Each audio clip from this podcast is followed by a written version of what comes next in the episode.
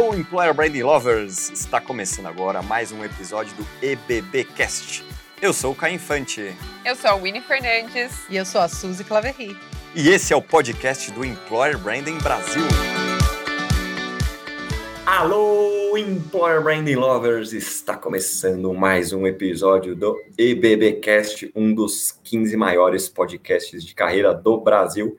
Sei não se a gente já não está no top 10, viu? Tô achando tem que ver aí com as meninas depois se a gente já está nesse top 10, porque graças a vocês, os nossos 40 mil EB-Lovers, as nossas centenas e milhares de pessoas que nos escutam e nos assistem né, semanalmente aqui no nosso podcast, muito orgulho, muito carinho que a gente faz aqui.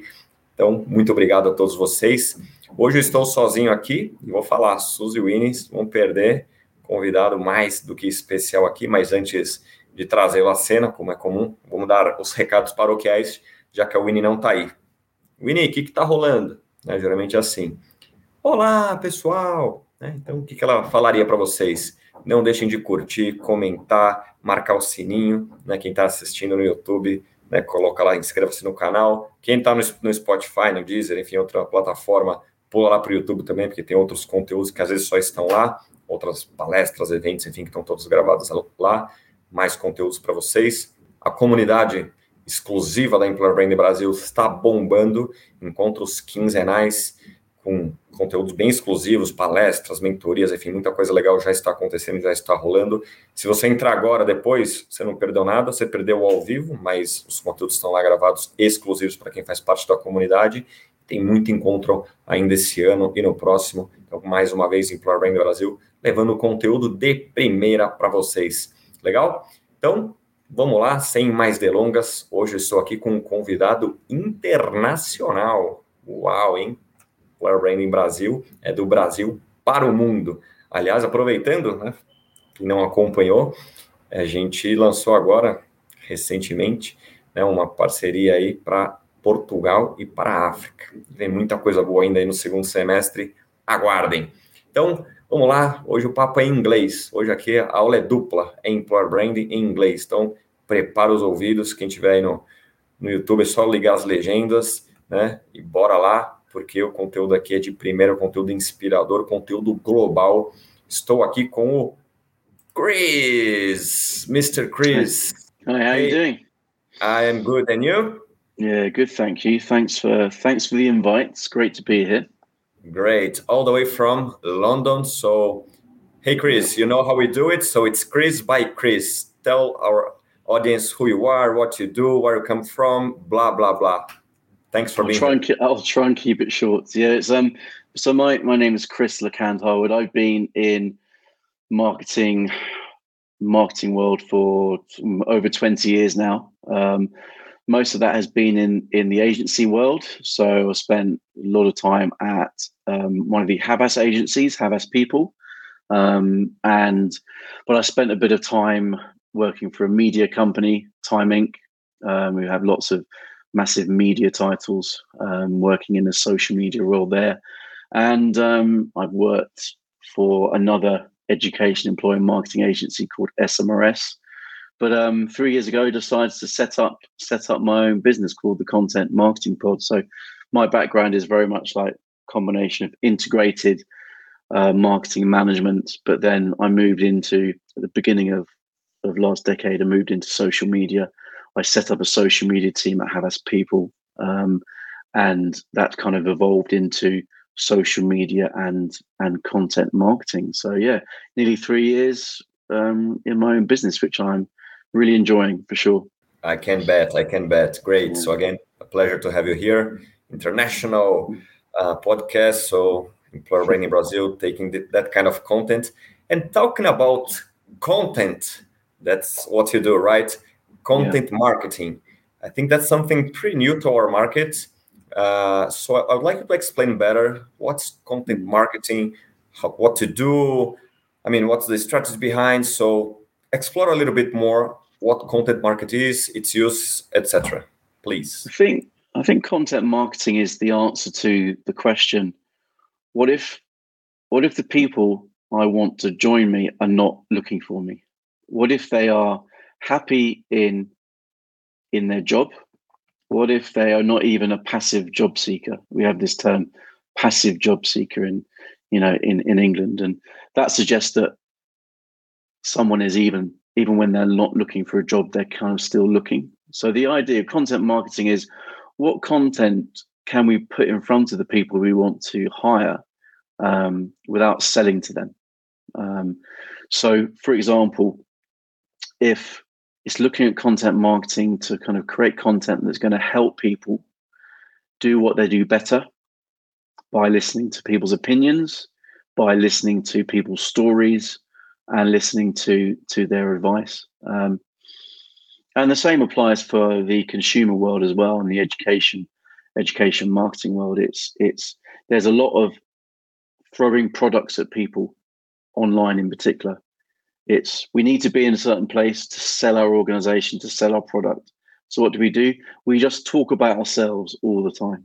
And content marketing is actually no, let's let's think about really think about the audience and let's create content that they are going to find valuable. And by giving them that valuable content, they will then consider that organization if there is a vacancy that comes up. And typically what I see this this this involving is is so classic story content, but I think that's not con not stories which is this is me and my progression in an organization. It's it's maybe a story that someone's got that someone else can associate with.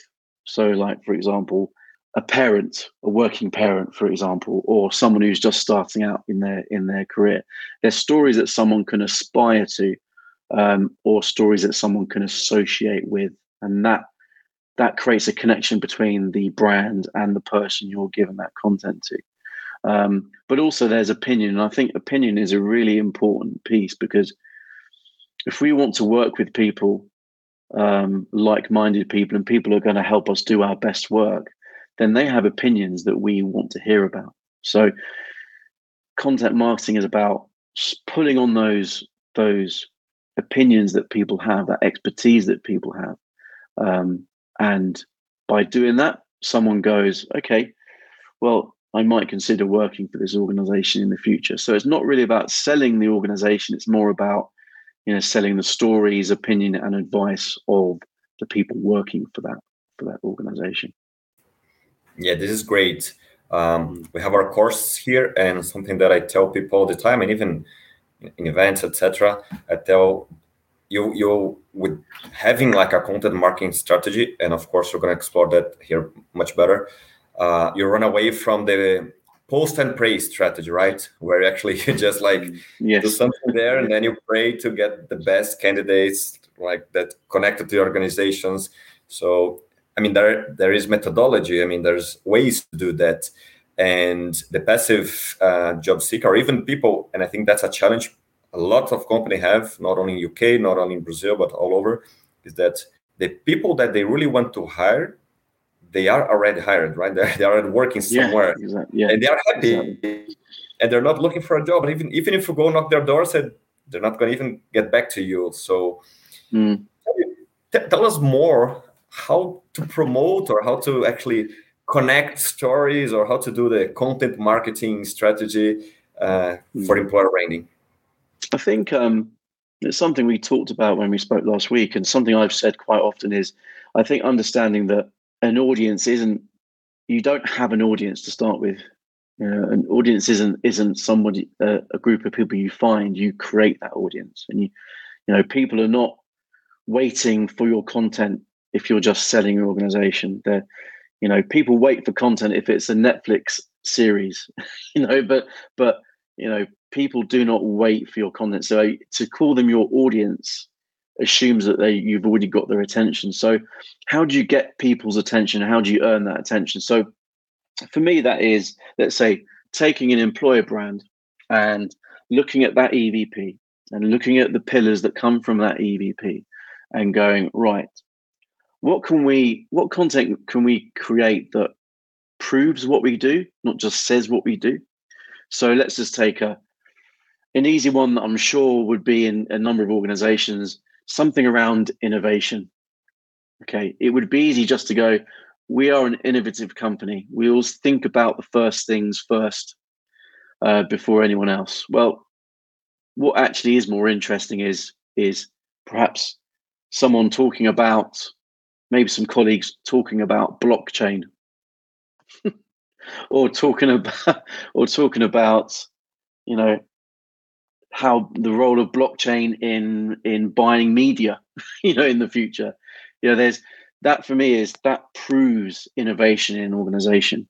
You know it could be yes we've worked on this innovative project but i think also innovation comes from that opinion. So i think it's about choosing those discussion points that experts in an organization can talk about. Um, that someone is naturally going to be interested in. So to use the blockchain example, you know, if someone is interested in that, they may even want to learn more about it. You know, then listening to that content is actually valuable. You know, valuable content, I think brands often see it as being, well, we're going to give them a product or give them a vacancy. That's the value. They're going to get value from that. Well, yes, but also it's what can you do to help that person take that next step in their in their day or you know in their in their career. So i think looking at the pillars off the back of the evp and going well, what content can we create off the back of this? You know so so there's the opinion piece but also there's the advice side of things as well. It's like especially in the early career space um, organizations have vast amounts of experience of of assessing candidates.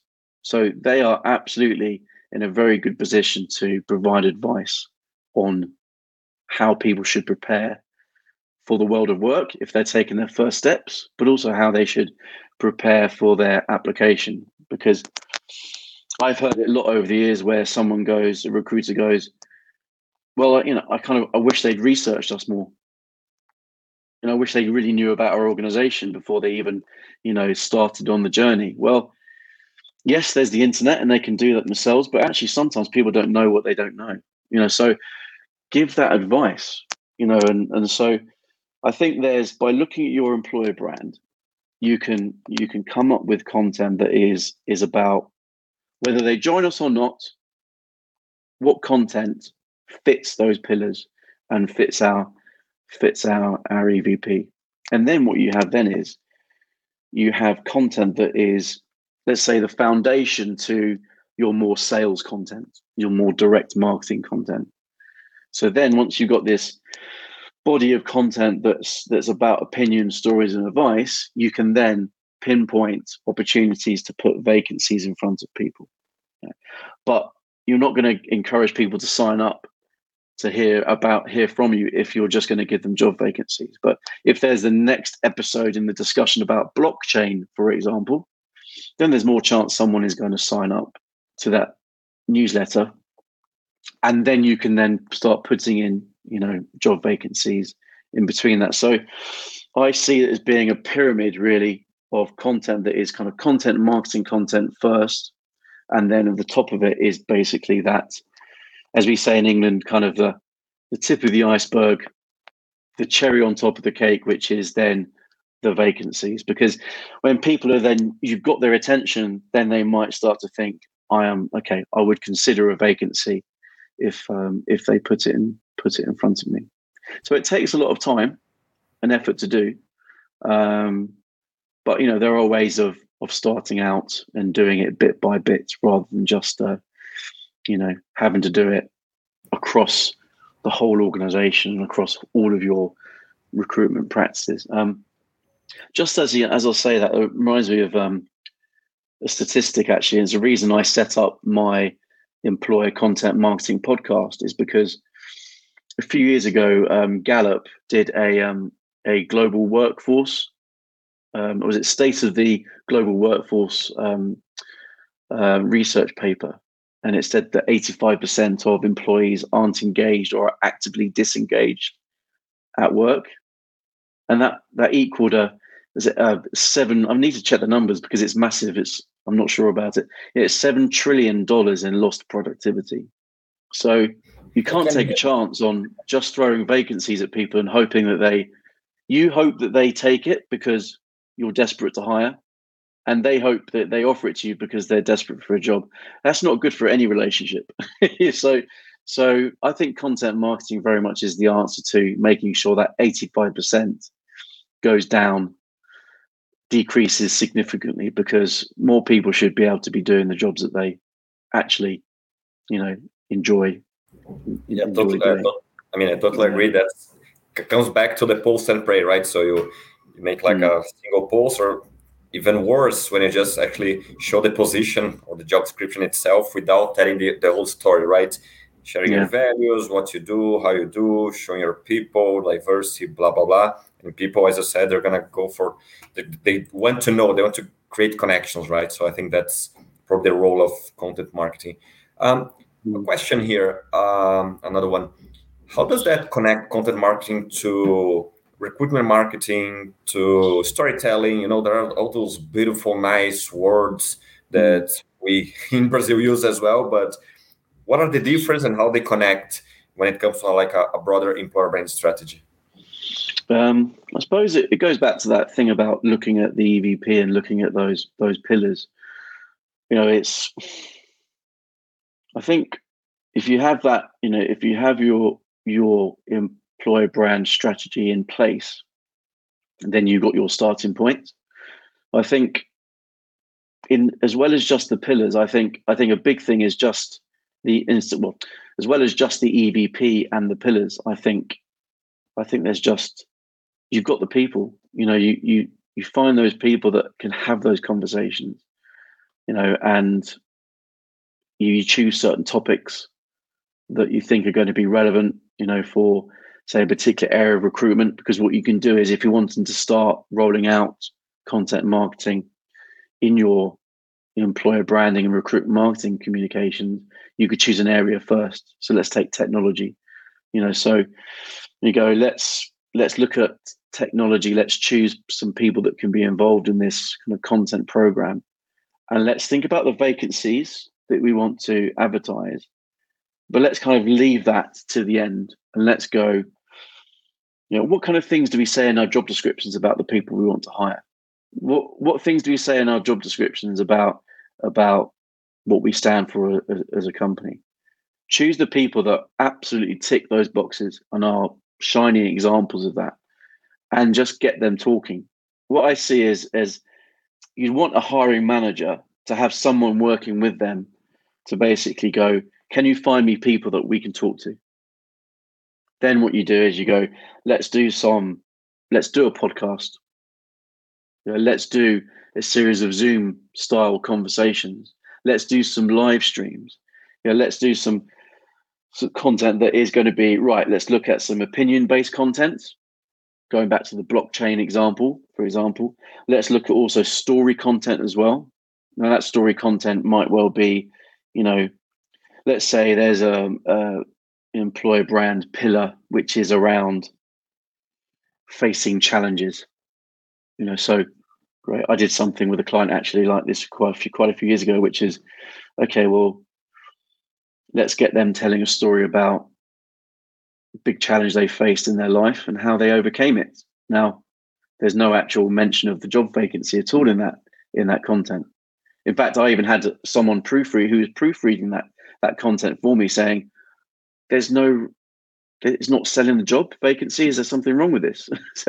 no, that's not. We can we can direct people at the end to you know the career site but it's not you know it's not a mistake. So i think as well as the stories then it's going okay for this this area of recruitment you know what advice can we give people? You know so to use tech as an, as that example it would be okay so we're looking for people who who want to maybe they're they're ready to make the step into a leadership position so we can assume that they're not going to have learned everything. They're not going to be ready by the time they join the organization. There's things they need to learn. So, what content can we create that's going to help them understand what they need to learn while they're going through the recruitment process, but also when they start the organization? Because otherwise, you're expecting people to, you know what they say, hit the ground running, which I think is a bit unfair. because if you're wanting to hire people that can grow in their role, then are they ever hitting the ground running? There's there's this assumption that people think that people have to be perfect when they join. we're always learning. So I think that category of content focused on advice, I think is is really important. You know, so so I think you do that. You look at your EVP, you look at your pillars, you find the people that absolutely, you know, tick the boxes in terms of of, of those things, and then you go, what opinion can we talk about? What advice can we give?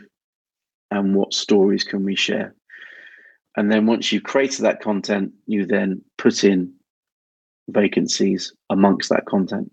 Um, and actually, from that, to make that to kind of roll that out as well, there's a way of of doing it where you don't have to create lots of content to start this. So, one blog post could be could be eight pieces of content on social media. I've often seen it where someone does a blog post and it goes out once, and they think maybe, well, we posted already, so everyone's seen it. No, not at all. Not at all. As much as we, as much as we'd like people to see it, they're busy doing other things, you know, or they're not even looking. So, to serialize that content um, is important. So, by creating like so linkedin call it big rock content you know create this big like let's say white paper or video or event and then you break it down into smaller bits of content i call it macro and then micro content um, and you could very easily then do that. So do a Zoom call about a topic, take that Zoom call, put it out there, turn it into smaller bits of content, and then add your vacancies amongst that. By doing that, you are, you know, you're you're using the principles of content marketing. All this stuff here is about giving people a reason to sign up to hear from you again. And that's not about I want to hear about a job. How many how many you know email you know email alerts do people get in the world which are just about these are our latest vacancies? You know, what if it was what if it was this is the next installment of the conversation about blockchain or this is a you know an opinion piece or an advice piece on on how you can step up from being it from being a manager to go into a leadership position you know that's the stuff that that people are more prepared to sign up to, um, especially when they're not looking for a job. And if they heard about your the organization, the brand first, they would just wouldn't even look at it. But if they if they li- li- listen to the topic, see the topic first, you might grab their attention. Yeah, definitely. I mean, totally agree. That's, as I said, something that I tell every day, my clients, my audience. So forget about the job. I mean, the job description or, or the job posting. You, I mean, I have a big homework to do. So you need to engage with the audience, and that comes back to one thing that you said uh, more than once, which I think it's very useful to people to understand that you don't have an audience you have to create an audience so mm. i'd like to explore more even if you have like case about it i mean t- tell us more how you create your own audience because i totally agree with you once i post something there Mm. I have to be lucky that you know the people that I want to reach they'll see my my post which you, most times don't happen, right? So how mm. do you actually create your audience? I think it does take so. I think first of all, it, it's you know it's it's content that is doing nothing out, is not selling anything. You know, it's very easy just to put in that sales message because we're doing this because we we want, we want to sell something. We've got a vacancy, or we want someone to buy my service. You know, it's it's try and stop don't do that you know so i think that's the first thing because otherwise if you talk about yourself all the time people will turn off they're not they're not interested i think also by creating the kind of content i've been talking about then that's something someone will go you know what? I'd like to hear more from that. So let's take a podcast for example. It's very easy for someone to subscribe to that podcast so every time a new episode is published that then is pinged out on their their podcast app. Um, but also, I think there's that thing about kind of consistency and just doing it regularly. You know, it's and it's demanding, isn't it? it is. It does. It's it can be tiring, I think, and I think that's why serializing content is good, a good way around it.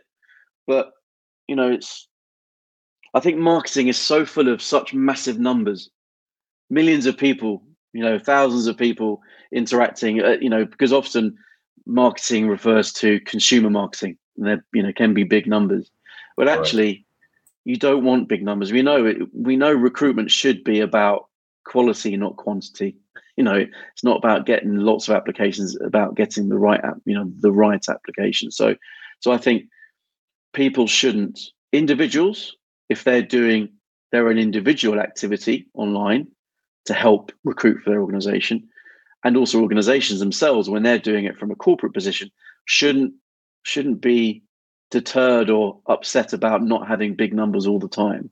Because you've got to experiment. You've got to understand actually not just in theory of well would this work? It's just put it out there because you learn what the audience wants and you learn yourself as well. Um, so that's i think that consistency of just doing it and doing it and doing it. So i think after a while it just becomes second nature for a team or an individual to create that kind of content. Um, and also it just means that that content more consistently turns up in people's feeds on their mobile and on their computer. You know and even when people don't if people don't say interact you know like a like a comment on on linkedin it doesn't mean they've not seen it. It doesn't mean there's not been some sort of recognition you know in there. So i think that's why it's important to be consistently out there because you've got to be seen for everything else to happen if you don't if you're not seen in the first place you don't get the sign-ups you don't get the products purchased you don't get the applications um, right so I think that's a that for me is, is is a big thing. And also I think think about what media companies do. You know, media companies have based their business models a lot part of their business models on subscriptions. You know, we've got this number of readership, we've got these number of subscribers. So be a bit like a media company and going, okay, well, how if we we're a media company, how would we encourage people to sign up? And for me, that means creating the content, the kind of content that um, I've talked about. And the good thing is, in in most, if not all, organizations, there are people there that if you give them guidance and set them in the right direction, they will they will talk about their topics and their advice and their stories really, really well. I think actually those employees surprise themselves as well when they do that. They realize how much they know and actually, when you get people doing that, then it's good for an employee engagement because instead of just going, here's a branded asset, employer branded asset with a picture of, of you with a quote, can you share it, please? Why not say, well, yeah, you, in fact, I did it with a client recently, a mental health care company in the UK. You were involved in a podcast episode. Can you share it? Yeah, absolutely. I'm I'm more than happy to share it. you know, so so um, involve involve people more, and I think don't use employees as that distribution channel. So people often organizations often talk about well, your employees are your ambassadors and they have their own network. Well, yes, it means they have their reach, but you don't use that reach with any content. Let's not use them as just carriers of information. Let's involve them as as being content creators themselves. So then they feel more confident and more, I suppose, proud to share that yeah, to share that content. Correct. Exactly. Well, well said. And again, couldn't agree more. Um, how hard it is to do that? So, what kind of structure? What kind of people, knowledge, uh, money? I don't know. money. Mm. I mean, companies don't have don't have money to get started. Of course, the more uh, evolved you get, and the more mature you are with employer branding, of course, you have money and budget mm. to eventually hire agents to do that. But let's say, mm. and most of our audience, you know, they're, they're getting started with employer branding. They understood and liked the content marketing. So how should they get started? So what are the like, if you could, I don't know, step one, two, three, mm. think about this or that. So what could you tell these people how to get started? I think, yeah, I think, I think a, a good starting point is to find someone in the organization that can be that person to help find those people and ask those questions kind of a the person who is maybe a little bit of a journalist you know not journal don't have, they don't have to be journalists by job title but they have that curious mind and they like like having conversations. So you could find that person in the organization, and I'm sure there would be those people. And in fact, I'd I'd say go so far as to say that in talent acquisition teams, you really need, or in, there's lots of different terminologies, isn't there? If, in recruitment marketing teams, talent acquisition, employer branding teams, you know, you should have someone that is is dedicated to that. And I'm seeing more of that, but there should be more of that. Or you can find someone um, externally that can be that person to to go right here are the people and then that person goes out and and and sources that content um, then there would be say in terms of actually say editing that content could be if it's say a podcast or videos then there might be people or there will be people in the organization that could do that or again what you could do is you could you could use um, there's, there's plenty of content producers out there that can, you know, audio engineers, videographers that can do something.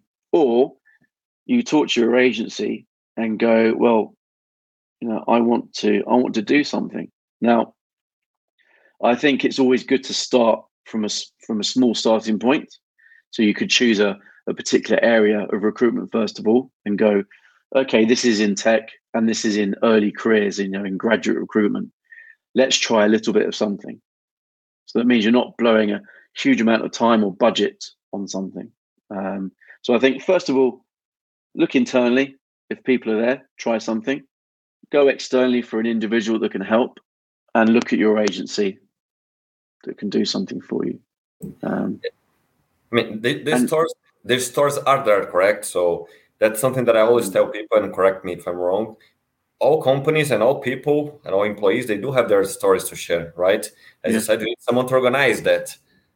I think that's the, I mean, from my understanding, of course, my experience yeah. here, that if you talk to one person, you get one, two stories. Talk to two people, you get two, three other stories, and so yeah. on, right? I think that's that's something the, the easiest way, or maybe even the fastest way to get started, and cheapest mm. as well.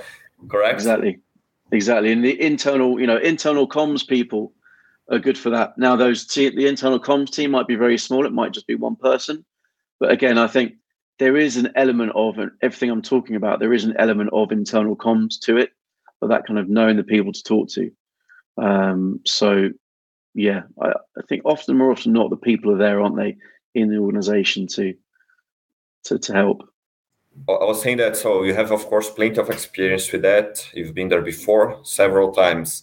So what clients or cases can you share with us? Like, okay, we had this challenge, we come up with this content marketing strategy, we did pa pa pa, and that's kind of the outcome. So feel free. I mean, okay. you can name yeah. the clients yes or no, up to you. But I think it's good for people to understand and kind of, you know, oh, now I see what he's saying all this time and I yeah. that makes sense, and I I can do or I can do in my my organization. So please share your ex- proper experience. Yeah, there's. I've been um so, so um, yeah. There's a recent example. So like so, there's a company, a mental health care company, which is a private healthcare company in um in the UK called Cygnet Healthcare, and they they had their employer brand all put in place a few years ago, and I started working with them two years ago, and um, and what we did was, so I got involved in in. Ultimately, we created um, a number of podcasts. So, like nursing is particularly challenging in the UK. You know, it's high demand for nurses, limited supply of nurses, challenges of being a nurse, people leaving leaving the job you know, these are similar things that will be, you know, relevant globally as well, but it's particularly challenging in the NHS in, in the UK. Um, so we created a nursing podcast. And so that was, we're now, we've done two, two seasons and those, that was, that was something that was really valuable because we basically, when we chose a particular area which we knew was a challenge, we are going, right, well, just putting vacancies to nurses is is is not the answer. So let's add in the podcast um, to to do that. Um, we also have done that for occupational therapists as well, and actually also done that for a um, for staff across a podcast for staff across um, Cygnet. And um, what we did was we basically created a um, from that podcast. We used it to create a talent pool. So when I say talent pool, this is a uh, not just people who are interested in job vacancies, but those people who are interested in the next episode of the nursing podcast. Um, those people interested in the the Zoom style video conversations that were being ha- had with with um, with nurses at Cygnet.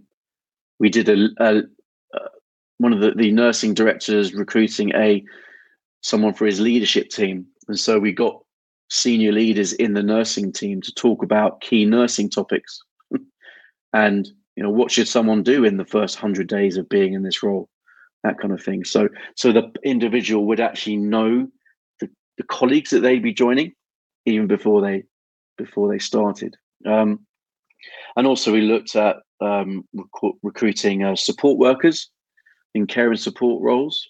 Um, and that resulted in us basically. So, from the podcasts and videos that we did, um, we came, we, we created like over 200 pieces of content in 12 months. And we did that by by serializing, as I've said earlier on, and also they had video that they'd already produced and i you know went through it and i pulled out kind of the really the best bits of those videos because they were like four or five minutes long but let's take out the best bits and let's use those so over 200 pieces of content in in, in 12 months and we had over um yeah it's a lot it, yeah, and it's but serializing it made it made it easier to do that and it meant it didn't cost lots and lots of money, you know, to to, to do that. And um, we had a targeted reach of like nine and a half million people. So we weren't just putting out to everybody in the UK. Of course, we are targeting, you know, um, the right demographics for us. Um, one million video, one million video views, well, over one million video views, and we had thirteen hundred people in twelve months sign up to that to that talent pool. Um, and the client was like, you know, really happy because their cost per hire was was a fraction of what their. Of course, of course. Take another example. This is not in the employer branding world, but um, just to show that how small a team can do this kind of thing. So, I work with a with a camera retailer in England. It's three people in the shop, you know, and what we've actually done is we've created content for photographers that are going to help them be great photographers. So we created the company's called Campkins Cameras, and we like we were unable to during lockdown, unable to do physical events. So we created a week of online content, and we called it Cambridge Photography Week. Because we know Cambridge is a very iconic brand yep. in itself. Of course. Cambridge Week, and we created like in the first year 50 pieces of content from having conversations with photographers and camera manufacturers. Um, so that wasn't just about going, let's just throw cameras in front of people and hope they buy it, because the competition for attention is very, very competitive against e-commerce. So, and that's resulted in, you know, sales going from from four figures online to six figures online. You know, so it, you can even be a small team and and, make quite big, you know, quite big, big progress for sure. But it all starts with that thing about, as I said, about you don't find your audience, you create it. And once That's you do that, I think yep. your content changes for sure. Yep. Perfect examples. Yeah, that that I mean, at least for me, it's all clear and how we create it and great results. I mean, results come with time, right? People need to understand, as I said, like 200 pieces of content than the previous examples. So it demands time, and the results come in the mid to long term. Because I think that's something that people are desperate about, right? As you said, they have their SLAs, you know, they have their their managers putting pressure, blah blah. So they need to do everything for yesterday, and employer branding and content marketing and all that won't work in the short term. You won't solve any business problem within three to five weeks. Am I wrong? no, you're you're right, and you you are right, but also partly wrong. I think because I think there's nothing stopping somebody who is so okay. We need candidates quickly. Okay, fine. So, what content can we use to make sure that the right people are hired or the right people apply? So you could create that kind of content and straight away put it into candidate communications, and that in itself could be could be quick, a quicker way of doing it. There's absolutely long term, medium to long term is the is 100% the right thing to do. I think there could be some surprises or some quick wins that could be made by going, well, what candidate comms could we do? You know, if we've already got people who've signed up, let's give them some content that actually might surprise them, you know, and uses the techniques that I've that I've that I've talked about. So it might be sometimes that the results can be quick, but I think if you're if it's to be successful and a proper part of of your marketing, you're right. It needs to be medium and long term. Yeah, yeah, you need to commitment create, for sure.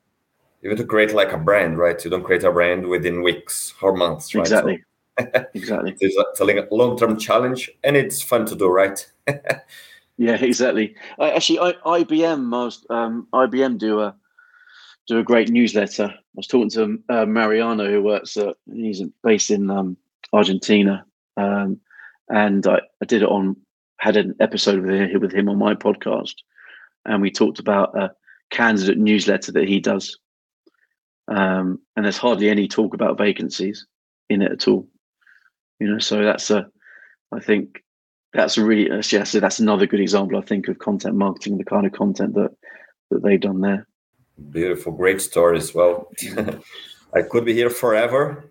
yeah, yes. We have spoken before. We'll speak, of course, more in the future. Mm. But you know, podcasts they have their times, etc. And yes, we need to go to our we call here the batch bola or you say the fire questions. So oh yes, the quick fire questions. Quick let's fire do questions. It. Yeah, yeah, let's, let's do, do it. it. Let's do it. So. Mm and that's Winnie. Winnie, my partner, she loves that that section when she says, "Yeah, bad bola, woohoo!" That's what we would say to us here. Okay. it's it sound it's, it, it doesn't sound as good in in English, that's for sure. no, not at all. Bachi bola is much yeah, it's such a lot. Yeah. like papum. We also yeah. say that. so uh, a book, a reading, or article. I mean, what would you recommend to our people? I think so. I think yeah. So I think Dan Pink and drive. The um, the surprising truth about what motivates people.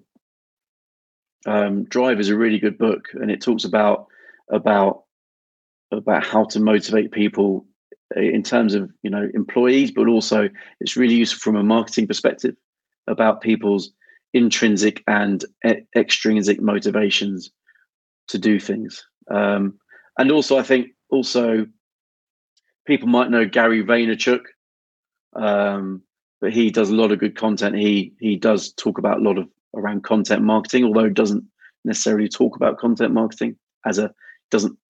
So yeah, so and also Gary Gary Vaynerchuk, he he doesn't say content marketing a lot, but what he talks about is content marketing. I think a lot of what Gary Vaynerchuk talks about from a marketing perspective is is is, is really good. Great tips. Thanks for that a person who inspires you. This, this is a tough branding. Up to you. this is a tough one. Um, I think, you know, I yeah, I, this, is a little bit. Um, in England, we say cheesy. It's a bit like sweet and you know hearts know. and all that stuff. But I think you know, I'll. I think my kids do. My children do inspire me because I think they kind of I think children all remind us about trying things out. You know, I think as as we get older, when we go to school and we go into work, it's easier for adults to be afraid of doing things. But children don't have that. And every right. single day my my daughters are trying things, you know, new things, and are not worried if it doesn't work. Okay, they might shout and moan, but you know, they try it in the first place. So I'd say that my my daughters. That's beautiful and well said. Always learning with the kids, right? Absolutely. Great. Um, a company you have as a reference for employer branding, for content marketing, or even whatever, whatever company you may like. I think actually, I think IBM is a good one. I mentioned IBM before. I think what IBM are doing, are, you know, is great. I think in particular, um, in particular, what Mariano is is doing in Argentina with with his candidate uh, newsletter for tech talent. Um, so um, and he's he's got a Discord channel as well, this Discord server. Yep. You know, and he, he's doing a lot. So I, I'd say what IBM are doing, you know, definitely. Um, I'll, I'll happy to send you the link to the podcast so people can listen to my my conversation with him. Yeah, that'd be beautiful. Appreciate that cool. in advance. Um, well, the last one is like a sentence, a thought, you know, like a learning thing that you can share with us to summarize our conversation here, so to inspire people. that's a tough one. Um, so I, I've recently, I just, I just run run my 14th marathon in Brighton on Sunday. I'm still aching a little bit, but I think it it kind of it reminds me of a of a, a, philosophy that marathon running gives is is always keep moving. You know, there's times when you you know you're facing challenges or you times you're not sure about the step you make, but take it anyway. So if you're do, doing new things, just take the step. You know, you learn a lot by running a marathon, and you you adjust things as you do a marathon because of the weather's different. The um, you know, you're you may feel different on the day. So I think is about take that first step and try something new. And don't worry about about it being perfectly prepared. Otherwise, we'll always be doing the same thing. So just keep just keep moving. Or I could say Johnnie Walker, right? yeah. exactly. exactly. yeah. Beautiful, beautiful. But I, I prefer the marathon one. So and that, and that's what I tell people. I mean, you have to start somehow, and more important, as you mentioned here before as well, is that be constant, right? So be regular what you're doing, believe in what you're doing, and don't give up. So because it's easy to give up, it's easy to start, and it's much easy, even easier to give up, right? So definitely have a plan you know don't don't push yourself i need to have content strategy oh i love content marketing i'm gonna throw 100 contents no start with one two yeah. three create a plan 100%. Right so i think and, and, that's a good tip for for everybody that's listening to us mm. chris how can people find you on linkedin instagram and where you are please leave yeah. your personal personal uh, social media here whatever you feel like yeah, uh, LinkedIn's the best place for me. Um, you can find me on my name, Chris LeCand Harwood, just there. Um, and happy to connect with people. Um, I try and publish content fairly regularly from my from my um, podcast to insights, but also I do a, a fairly regular vlog, which um, which I always try and give people a bit of an insight into my life, but also to my kind of thinking and and kind of some advice for people. So yeah, LinkedIn's a place. It's good a good starting point. Beautiful. Thank you so much, Chris. It's been a pleasure. Next no, time, let's try to do this like in person. You either come to Brazil or I travel to, to London. That'll be a pleasure. either that way. Sounds yeah, that sounds brilliant. Love to do that. Yeah, yes. Let's let's try to connect. I mean, and I mean it because you know, like the, the Radiance, the, the company that I work for, we do have offices in London. That's some that's the office, one of the offices that I haven't been yet. So it's part of my plan. Oh, really? Yeah, yeah. good view. There's a nice uh, roof terrace there. I've not been there, but I've seen pictures. It's yeah, uh, yeah it looks lovely. I know the people, but I, I, mean, I know a lot of people there, but I don't know the office itself. So yeah, it's part of my plan. Maybe one to two years now that COVID is gone, or it's easier or safer to, to go back to, to the normal yeah. lives. Hope to connect in person soon. Again, thank you so much for being here, for sharing your knowledge. No, thank you. Experience, and we'll be in touch. So I'll say my final words in Portuguese. Just thank my my audience here, and thanks again for for your time here with us. My pleasure. E este foi mais um podcast da Employer Branding Brasil, ou EBBcast, um dos 15 maiores podcasts de carreira do Brasil. Não deixe de nos seguir, nos indicar. E olha só, conteúdo de primeira, conteúdo incrível aqui. E gringo, que a gente é muito chique, não é mesmo? Então é isso, pessoal. Até a próxima. Você ouviu o EBBcast? Para ouvir este e outros episódios, estamos disponíveis em todas as plataformas digitais E não se esqueça de nos seguir no LinkedIn e Instagram. É só procurar Employer Branding Brasil.